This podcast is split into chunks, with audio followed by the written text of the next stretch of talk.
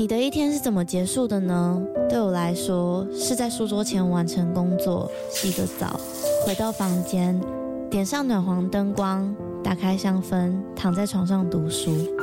这时候有个可以稳定支撑身体的床垫真的很重要。德国 Emma Hybrid 独立筒床垫陪伴了我好几个夜晚，习惯侧睡的我起床也不再感觉到腰酸背痛。而且还有一点很重要的是，在换了床垫之后，我们家的狗狗半夜在旁边动来动去，我也都没有被吵醒过。德国 Emma 是欧洲销量第一，获得超过七十五项国际奖项的床垫品牌。现在他们在官网有母亲节的优惠，还可以使用我的折扣码 Lily 八八八再打九折。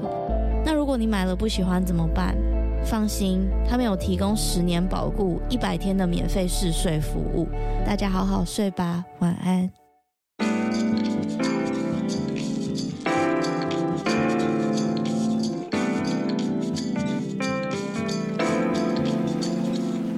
Hello，欢迎收听《他说犯罪》，我是 Lily。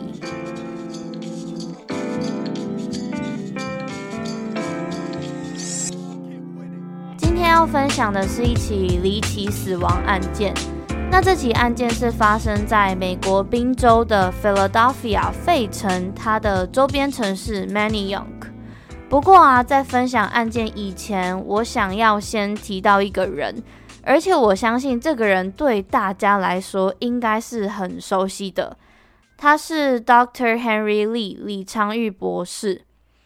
李昌钰博士应该算是台湾鉴识领域的卓越吧？那这边简单跟大家分享几个他曾经经手过的大案件，我相信你们应该都稍稍有听过。像是一九九六年十二月二十六号发生的 John Bennett Ramsey 美国选美女童谋杀悬案，来简单介绍一下这一起案件好了。这一起案件发生的时候，小女孩 John Bennett 她六岁，她出生在一个富裕的家庭，她也是美国儿童选美比赛的常胜军。那她也因为比赛啊，或是拍广告。拍下了很多很漂亮的照片或是形象照，他是一个常常曝光在镜头面前，也有一点知名度的小孩。那在这一起案件发生的这一天早上，小女孩的妈妈起床之后，发现她女儿被绑架了，而且凶手在厨房留下了长达好几页的勒索信。那当然，她的妈妈就马上报警，警方也马上展开调查。结果，小女孩在被绑架这一天，她的尸体在自己家的地下室被找到。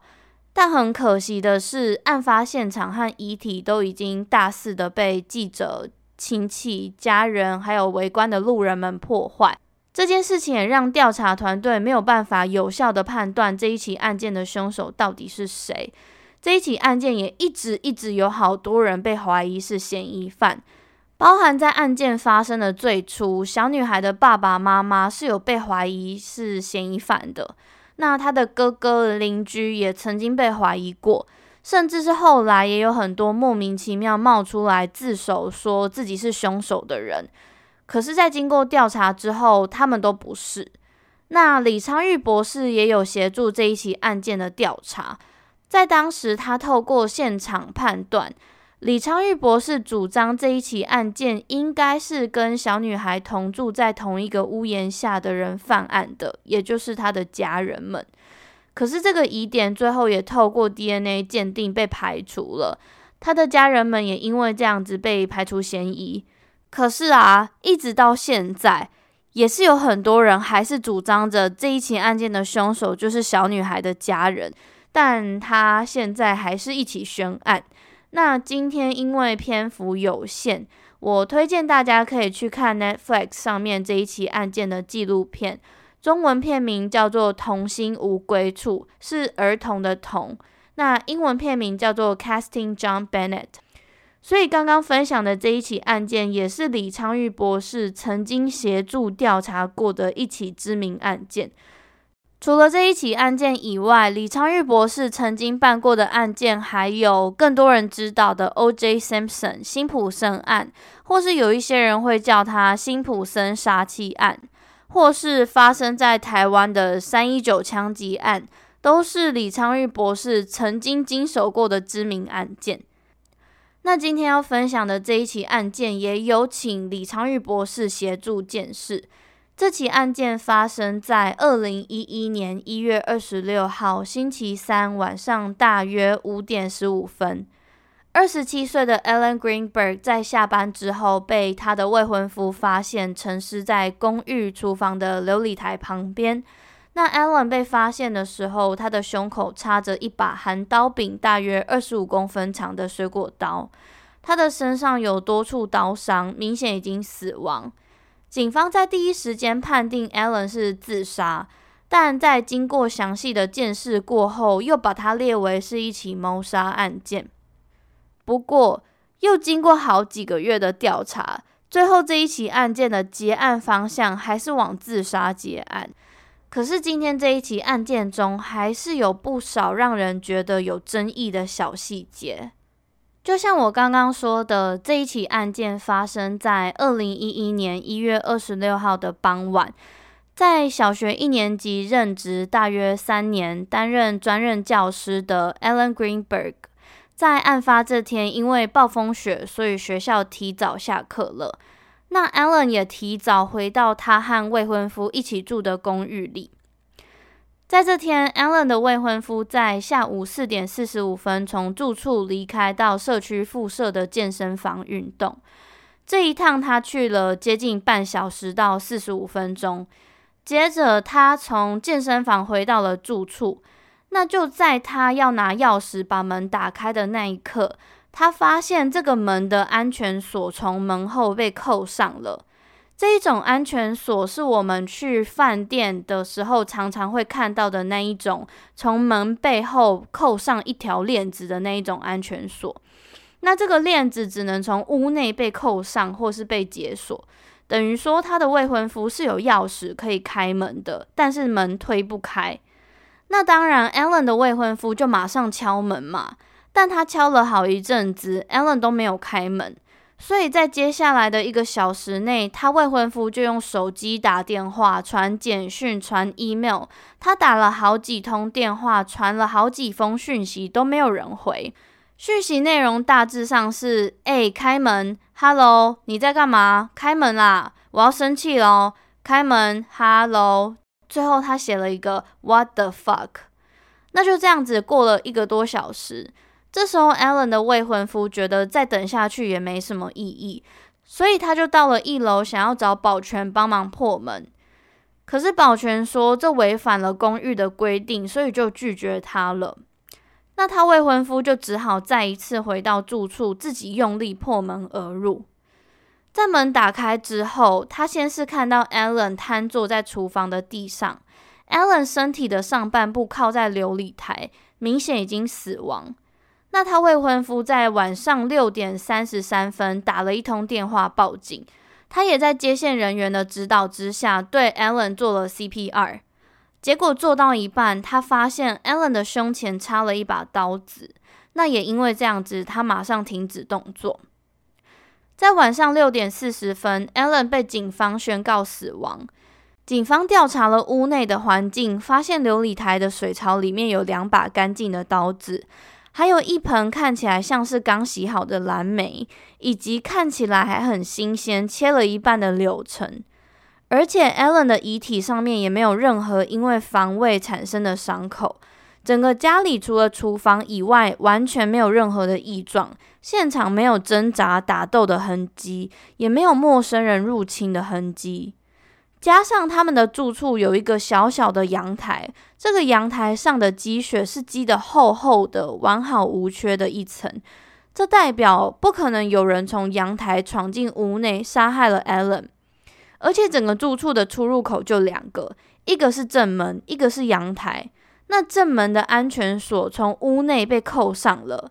那阳台的雪看起来是没有被破坏过的，所以这两个出入口是完全可以证明是没有人入侵这个屋子内的。而且在经过调查过后，邻居也表示了，在那一天傍晚，除了听到未婚夫大力撞门的声音以外，在那三十到四十五分钟之间，他们完全没有听到其他的声音。也因为这样子，所以 Alan 在第一时间是被归类为自杀而非他杀。警察在现场也访谈了未婚夫，不过他很快就被排除了犯案的可能性。在经过调查之后，警方证实了未婚夫他的口供都是真的，而且在他们访问了 Alan 的亲生父母之后，也完全了排除他未婚夫是凶手的嫌疑。Allen 的爸妈表示，就他们所知，Allen 和未婚夫的感情很好，他们也才刚订婚，即将在案发的同一年八月结婚。他们也从来没有听过 Allen 抱怨任何跟婚姻有关的事情。可是 Allen 的爸妈也对于 Allen 意外死亡感到非常的震惊。Allen 的妈妈说，他们在案发这一天早上才通过话。他说，在案发这一天早上大约七点左右，他们两个在各自要去上班的路上通了电话。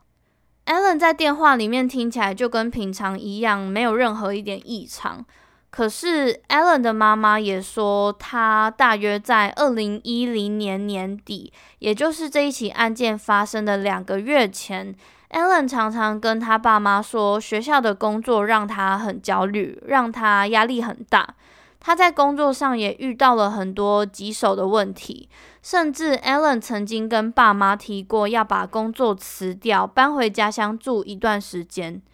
当时他爸妈听到这件事情的时候，以为是 Alan 跟他的未婚夫之间的婚姻出了什么问题。Alan 才回答，他焦虑的原因跟未婚夫完全没有关系，他单纯就是因为工作压力很大，想要回家而已。那 Alan 他也因为焦虑问题有固定在就医，那案件调查小组也在案发当天打电话简单访谈了他的精神科医师。这一位精神科医师说，Alan 是他的新病患。截至案发当天，他们总共进行了三次咨商，而且 Alan 在咨商的时候，有大多数的时间都是在讲他工作的事情。当警方问了 Alan 他有没有在咨商的时候提到未婚夫或是他们之间的婚姻的时候，精神科医师也证实了他们的感情是完全没有问题的。或是 Alan 在提到他们即将结婚的这一件事情，也是面带着微笑的。那最后，精神科医师总结：虽然 Alan 的焦虑问题严重，但他没有自杀的意图。Alan 也在就医过后有开始服用抗焦虑的药。那这些药有 Clonopin 利福泉、Ambien 史蒂诺斯、Zoloft 乐福德、Xanax 赞安诺。那其中 Clonopin 利福泉是抗焦虑、治癫痫的药；Ambien 史蒂诺斯是安眠药。这种药有证实了用在年轻人身上会有梦游的副作用。那 Zoloft 乐富德这个抗忧郁的药呢，也有研究在用于十八岁到二十四岁的青少年身上，有部分的人会产生自杀的想法，或是会有自杀倾向的行为以及副作用。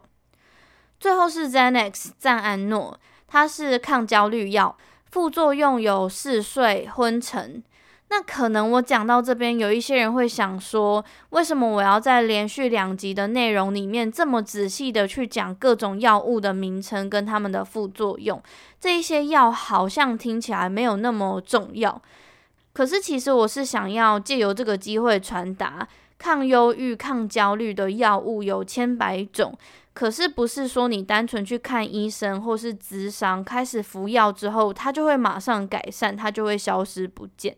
这中间治疗的过程中，可能会发生很多事情。可能你在吃药之后，症状就马上改善了，也可能没有改善。那可能改善了，但是副作用很大。你吃完药之后，可能昏睡，可能感受不到任何情绪，这些都是非常有可能的。我刻意把每一种药的名字跟副作用说出来，其实是想要花一点时间，让可能不知道这一件事情的人知道，当你意识到身体出了问题之后，你去就医，甚至是服药之后，它不会马上好。那这件事情我也不是很早就知道了，我也是这几年开始，身边的朋友出现了类似的状况，然后我开始做他说犯罪，开始收集了很多资料之后，才慢慢学习才知道的。那这件事情有没有发生在 Alan 身上？不晓得，我不知道他吃药之后有没有经历过任何副作用。可是我在收集资料的过程中，我有看到，每次在 Alan 换过一次药，或是在服用新的药过后，他都会传讯息跟他妈妈分享他在服药之后的状况。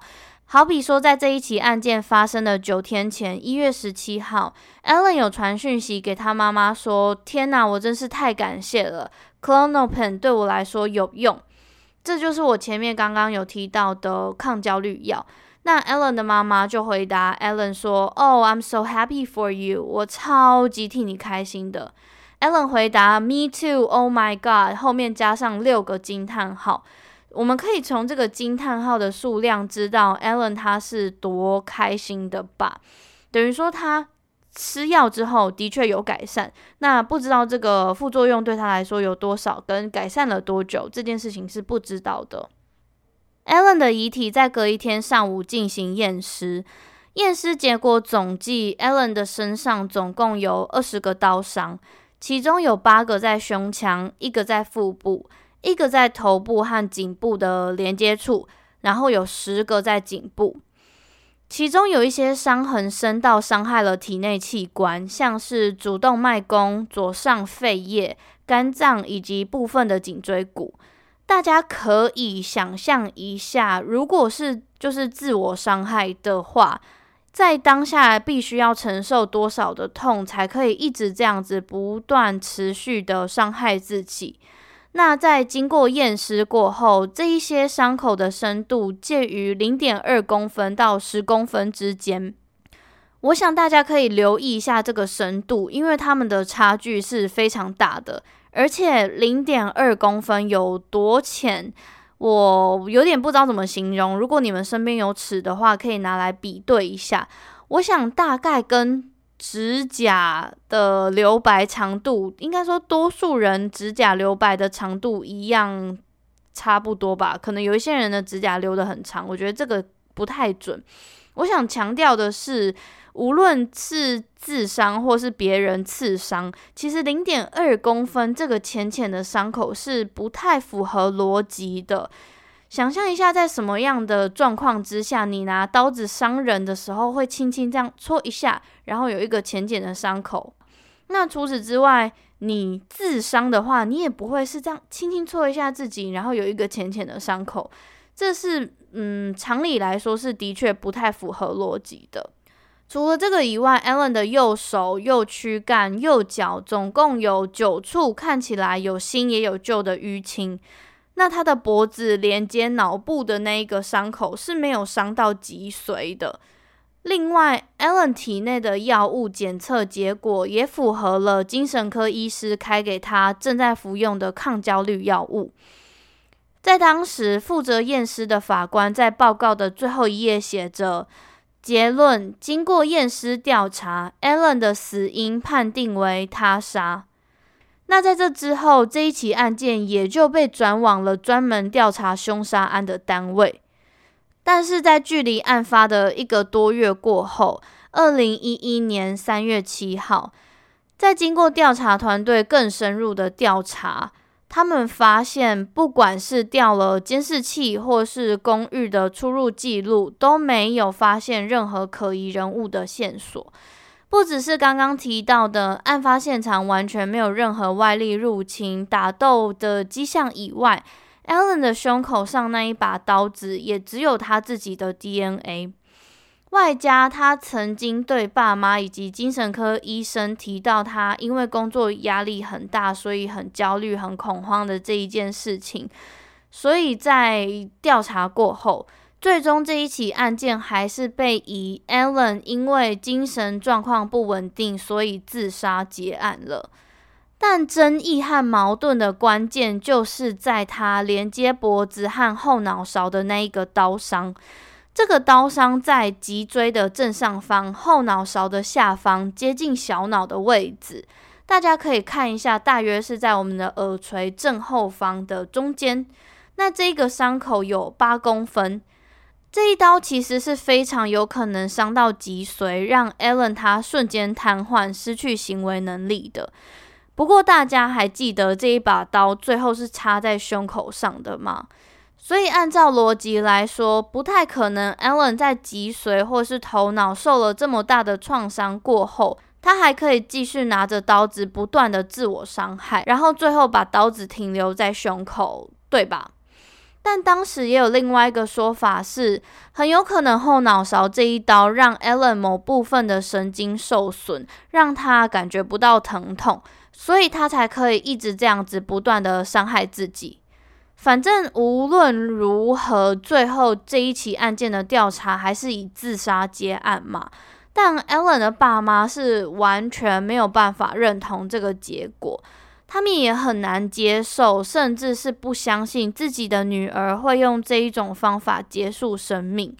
甚至在这一件事情发生的四天前，Alan 也才把他跟未婚夫的结婚邀请函寄出。他的电脑也都还停留在浏览婚礼场地的那个网页，在案发现场也没有找到任何的遗书。于是，因为这几点，他的爸妈决定另外聘请专家调查。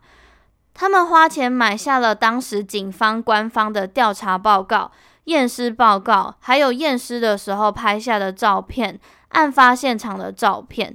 那他们也陆陆续续找了几位资深的调查探员，还有律师去成立调查小组。他们也去咨询了知名度很高的法医以及鉴识专家们，其中一位就是我在这一集开头提到的李昌钰博士，还有一位是当时甘乃迪总统刺杀案的鉴识小组其中一员，主张一颗子弹论的 Cyril Harrison w e c h e t。那李昌钰博士和这一位 Cyril Wechert，他们两位也是当时台湾三一九枪击案特别从美国聘请的鉴识团队里面的其中两位专家。那 Alan 的爸妈，他们咨询到了这一位主张一颗子弹论的专家 Cyril Wechert，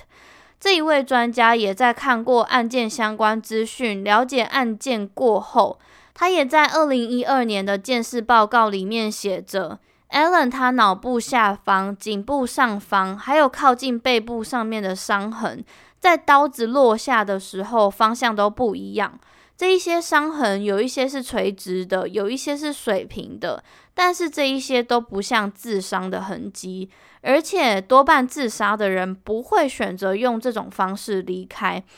他说，按照他的经验来说，如果拿刀自伤的话，大多数都会是在手腕或是颈部。那另外这一位专家还提到，根据过去官方的调查报告 Allen 的妈妈和他的朋友和心理医师都一致认为，Allen 在案发前没有透露出他有自杀的意图。那这一位专家最后在报告里面写着：“根据我专业的意见，这是一起凶杀案件。”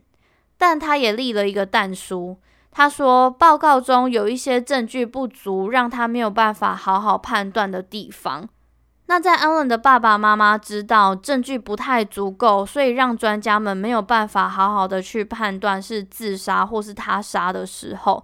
他们又另外聘请了私人调查团队，又再回去调出当时官方验尸的那一份神经病理学报告。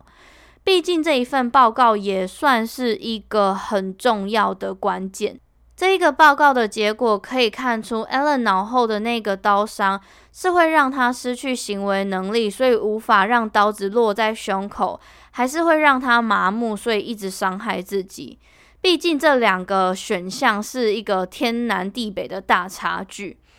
但是呢，在这个私人调查团队要去调出过去官方的那一份报告的时候，他们被告知根本没有这一份报告的存在，或是可能有这一份报告，但他们找不到了。但不确定大家记不记得，我刚刚在验尸的那一段，其实是有提到，当初的验尸报告上明明就有写着 Alan 的脊髓没有缺陷。所以，Allen 的爸妈聘请的那个私人调查团队也有去联络到这一位当初帮 Allen 验尸的法医。这一位法医表示，他在案发那一年，二零一一年，的确有在这个单位协助验尸，但他判断，如果没有找到当时的报告或是任何相关文件的话，有一个可能是他在验尸的时候，在大体上没有发现任何异样。但这个法医他也补充说，他不记得有这一起案件。那我想大家听到这里一定会觉得，是不是这一起案件没有被足够的重视，或是当时官方是不是疏忽了什么东西？不过啊，神奇的是，在 Ellen 爸妈聘请的这一个团队，他们在后续的调查过程中，他们在法医办公室的档案柜里面找到了一段 Ellen 的脊髓。至于为什么这件事情会发生，不确定，因为感觉保存证物的过程中好像大意了。为什么会只有一块脊髓在档案柜里面？他们不是应该要好好被归档、被分类，在属于这一起案件底下吗？但是好险有发现这一段脊髓。私人团队在发现这一块脊髓之后，把它拿去送检。那检验的结果是。这一些全部的刀伤之中，其中一个刀伤切断了 Ellen 的颅神经，所以，Allen 应该要在当下感觉剧烈疼痛，甚至是失去意识，或是意识受损。这也代表 Allen 应该是不太可能拿刀子刺了自己脑部下方，然后在感到剧烈疼痛之后，再把刀子刺在胸口吧。接着在二零一二年五月。调查团队因为掌握了太多认为 Allen 不可能是自杀的证据，所以他们非常积极的在争取这一起案件的重启调查。这时候，Ellen 的爸妈聘请了一位负责把有争议的案件重启调查，在这个领域上很有经验和知名度的律师。大家可以稍微留意一下这个人，我晚一点会再提到他一次。不过很可惜的是，虽然这一位律师很有经验，但他争取调查失败了。但虽然他争取调查失败，可是警察最后也有妥协，让他们重新去调阅过去的报告和证据。但有一个条件是，警方说可以用看的，但不能拍照，不能列印，也不能抄写。他们只能用肉眼去看，去记忆。那这也是一个大家觉得非常不合理的地方，因为光我在收集资料的时候，我能查到的验尸报告就满满七页，密密麻麻的字了，而且更何况只是一份验尸报告而已哦。所以我完全能够理解当时 Ellen 的爸妈为什么会觉得警察根本没有想要帮忙，所以他们才会自己去聘私人调查团队。那最后，经过好多人的努力，他们花了好长一段时间，这个私人调查团队才发现了一个，嗯，有一点点争议、逻辑不太能解释的事情。他们在案发现场的照片存档里面发现，Allen 的脸上有一条水平走向的血迹。这一条水平走向的血迹是从他的鼻子流向他的左耳的，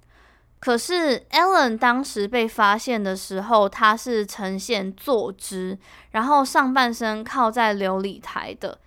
所以如果是这个状态的话，照理来说，血迹应该是要垂直流向，是要从鼻子流到下巴之类的。而且，就算如果是按照警方当时根据现场的状况去推测的话，他们说，Allen 当时是拿着刀站着伤害自己的。然后在他受伤之后，他渐渐失去力气和意识之后，身体才靠着琉璃台滑下去，上半身靠着琉璃台，下半身倒在地板上死亡的。但是这也完全无法解释为什么血迹会从鼻子流到左耳，是水平的流向。我唯一想到可以解释的可能性就是，有没有可能 Ellen 的身体是靠在琉璃台？没错，但是可能他的头因为死亡或是失去意识，所以垂到一边。有一点像是我们在打瞌睡或是在车上睡觉的时候，不是有的时候头会往旁边倒吗？有没有可能是因为这样子，所以是一个水平流向，是从鼻子流到左耳的？但这也只是我的推测而已，我没有看到类似相关的报道。另外，刚刚不是有提到后脑勺接近脖子的那一个刀伤吗？这个刀伤要么就是让 Alan 麻痹没有知觉，或是让他感觉到非常强烈的剧痛，甚至是失去行为能力。那这个刀伤也算是这一起案件中的一大关键。如果在这一题有办法找到解答的话，就可以知道这一起案件到底是自杀还是他杀。所以调查团队也一直一直没有放弃的在找这一个问题的答案。在二零一七年，他们找到了另外一位脑神经病理学专家。这一位专家在分析了整起案件之后，他在结案报告上写着：脑部下方这一刀刺穿了 Alan 的颅腔，切断了他的神经和大脑。在当下，他应该会感觉到剧烈的疼痛，甚至失去意识。那在同一份报告里面，这一位专家也有提到，他也有在 Ellen 的脖子上发现几道勒痕，这几道勒痕伴随着淤血，看起来是有人用手去勒毙的痕迹。那最后的结论是，这一位专家判定这一起案件为他杀的可能性较大，是一起谋杀案件。接着下一位，我们来听听看李昌钰博士怎么说。李昌钰博士在他的报告里面清楚地写着，在他看过案发现场的照片，在他根据每一个血迹不同的状态和路径去推测整起案发的过程，在他借由伤口的数量和血迹的种类，他可以判断这一起案件为他杀。那就在我读完这一份报告之后，我真的觉得非常的厉害，非常的 respect。这真的是一门专业，而且为什么他可以在这个领域上这么卓越，也是有原因的。那因为这一份报告蛮长的，我来挑其中一点来翻译给大家听好了。其中一点，李昌钰博士提到，他从一张近拍 Alan 的躯干和手臂下方的照片来判断。他说，这一张照片里面至少有三百到四百个血滴是集中在 Alan 的大腿和腰部上的。那从血迹的形态可以去判断，血是垂直滴下来的。所以他根据照片里面集中在腰部的血迹去推测，Allen 是在坐着的时候，腰部的上方有大量的血迹从伤口滴下来的。那除了这一件事情以外，这大量的血迹是可以去证明没有人清理过现场的。有兴趣的人，我会把这一份报告放在资讯栏里面，大家可以看一下。那李昌钰博士的结案也是认为这一起案件是一起他杀案件。接下来，让我们把时间快转到二零一七年案发的六年过后。，Allen 的爸妈还是没有放弃，私人调查也一直持续的在进行。当时曾经受到 Alan 爸妈委托去争取案件重启调查的这一位知名律师，那这个职位他是由民选的，他的职务是要代表州政府去提出刑事诉讼。那这件事情对 Alan 的爸妈来说是重新燃起了希望。毕竟这一位律师是曾经一起努力过，而且充分了解这一起案件的人。那今天他当选了地方检察官，这代表他有了更多的权力，可以去帮忙争取这一起案件重启调查。那 Alan 的爸妈也再一次回去找了这一位律师，希望他可以帮帮忙。那这一位律师的回答是，他知道了，他会重新调查这一起案件，但是。他为了避免利益冲突，他会把这一件事情交给别人做。那也在经过一年多过后，二零一九年的三月八号，这一位律师他透过发言人公布了一则关于这一起案件的声明。他的声明表示，在他们进行了一连串很彻底的调查，还有访问了所有案件相关人之后。他们发现了 Alan 在死亡前不到一个月，在二零一零年十二月十八号到二零一一年的一月十号之间，他的电脑查询记录里面查了很多有关自杀的相关关键字，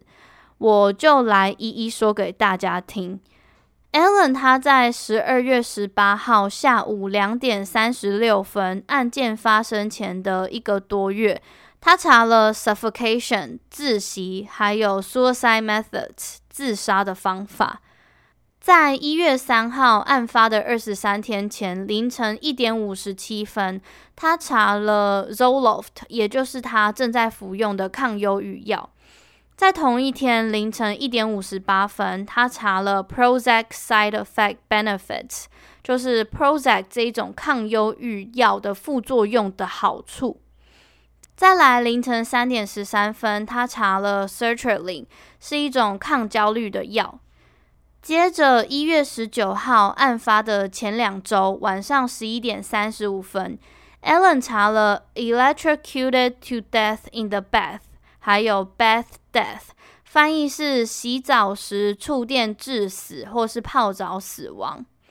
那在一月十号案发的十三天以前，凌晨的十二点四十一分到四十三分，他查了 quick suicide 快速自杀或是 painless death 无痛死亡，以及 euthanasia 安乐死。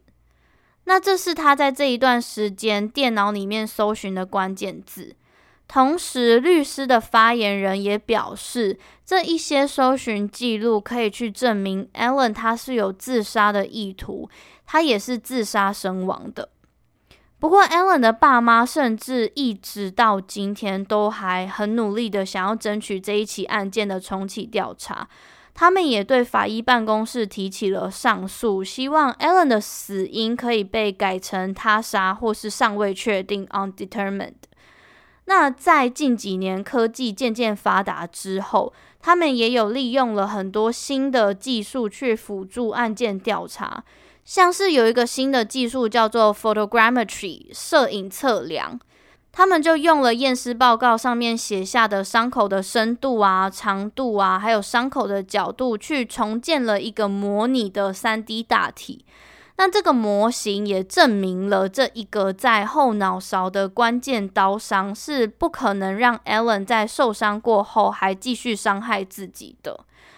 另外，我还有查到一个，在今年二零二一年一月，也有一个新闻说，这一起案件会在今年重启调查。也有一个新闻是说，Allen 的家人在拿到电脑之后，他们根本没有找到所谓的查询自杀相关的关键字。但是这一点因为资讯非常少，我就当补充说明。的确是有报道是在讲说，Alan 的家人在后来拿到电脑的时候，根本没有发现这些律师发言人所说的关键字。但是因为他内容没有详述他们是怎么样没有发现这一些关键字的，所以我就当成补充，觉得可能资讯不够多，我没有办法就是完整的讲出来。那这边也就来补充一些我在查资料的时候看到的，不管是 Ellen 的爸妈，或是在讨论这一起案件的人，觉得有一些些疑虑的地方。好了，像是 Ellen 的爸爸就认为，就根据这个律师发言人他公布的电脑搜寻记录里面，有一个写的是 painless suicide 无痛自杀。可是事实上，这跟 Alan 做的事情是完全相反的，是非常冲突的。还有，Alan 的爸爸也有说，在这一起案件发生的最初调查中，Alan 的电脑是有被扣押存证的。当时的调查报告里面也根本没有说什么电脑里面有这一些资料，有这一些关键字，也没有说电脑有问题。为什么隔那么多年之后又突然多出这一些记录？他爸爸觉得百思不得其解。另外，我其实在收集资料的时候，也有看到很多人怀疑这一起案件的凶手就是 Alan 的未婚夫。虽然说我前面有说警方有排除他的嫌疑，但是有人怀疑。他未婚夫当时说自己是去健身房运动，可是有人发现他当时穿的是靴子，或是也有人说他在打电话报警之前，他有另外打了两通电话，一通是打给他的爸妈，一通是打给他的叔叔。那他的叔叔是一位律师。不过我我觉得这个就是听听就好，因为没有一个很正式的报道里面有讲到这一件事情。可是我在收集资料的同时，也有听到 Ellen 的爸爸他在某一段访问中有提到，在案发当时，Ellen 的手机和电脑都有被他未婚夫的叔叔拿走，然后他叔叔是一位律师。是他爸爸亲口说出来的，所以我觉得可有有一点可信度。可是我没有查到任何一篇新闻说 Ellen 的爸妈有去怀疑过他未婚夫犯案的可能性，所以一样还是就参考参考吧。我不觉得这件事情可信度非常高，可是也不是代表说有报道写他才是真的。Maybe 我觉得这一件事情从 Ellen 的爸爸口中说出来，可能。他们是有一点点平整的，那最后就来帮大家统整一下吧。我也想问大家，你们觉得案发现场没有任何挣扎，没有任何反抗的痕迹，而且门后的安全锁又是从屋内被扣上的，屋子里面也没有任何外力入侵，刀子上面也只有受害者的 DNA，监视器也没有拍到任何可疑的人物。加上受害者有焦虑症，然后他也有在服药，所以这一起案件是自杀，或是你们觉得根据遗体受伤的状况，还有在家人以及精神科医师都认为受害者没有自杀意图，还有缺乏详细的调查报告和记录，以及那一个关键的后脑勺伤口跟。不符合逻辑，从鼻孔流到左耳的血迹路径，所以这一起案件是谋杀吗？欢迎你们跟我分享你们的想法。我觉得这一起案件可能必须要听个两到三次，然后每一次听的时候，就好像多累积一点案件的背景知识，然后再去分析、再去揣摩、再去思考吧。那今天这一起案件就到这边。其实我刚刚录音的过程中有几段是有一点沙哑的，原因是因为我现在在录音的时间都必须要挑平常日的下班过后，然后上班有的时候因为开会啊，或是因为有一些讨论的需求，就会讲蛮多话的。所以有的时候我自己觉得下班过后的声音状况都已经不是很好了。可是没办法，因为如果不在平日录音的话，我假日是绝对没有办法固定更新的。那今天我有一点点累，我今天最后就不闲聊了，我们就早一点结束吧。最后也谢谢大家的收听。那如果你想要看这一起案件更多的资讯的话，欢迎你在 Instagram 上面搜寻“他说犯罪 She Tells True Crime”。我是 Lily，我们下周一再见。I will see you next Monday. Bye bye.